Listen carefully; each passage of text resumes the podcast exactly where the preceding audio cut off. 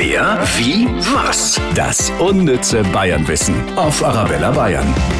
Deggendorf in Niederbayern ist Knödelstadt. Damit gehört der Ort zu den 100 besonders ausgezeichneten Genussorten Bayerns.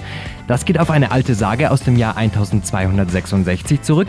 Angeblich hat da damals nämlich die Frau des Bürgermeisters die gesamte Stadt vor dem Überfall durch böhmische Soldaten gerettet. Und zwar, indem sie einem feindlichen Spion einen Knödel über die Stadtmauer geworfen hat. Mei, da wäre ich auch schwach geworden. Wer, wie, was? Das unnütze Bayernwissen auf Arabella Bayern.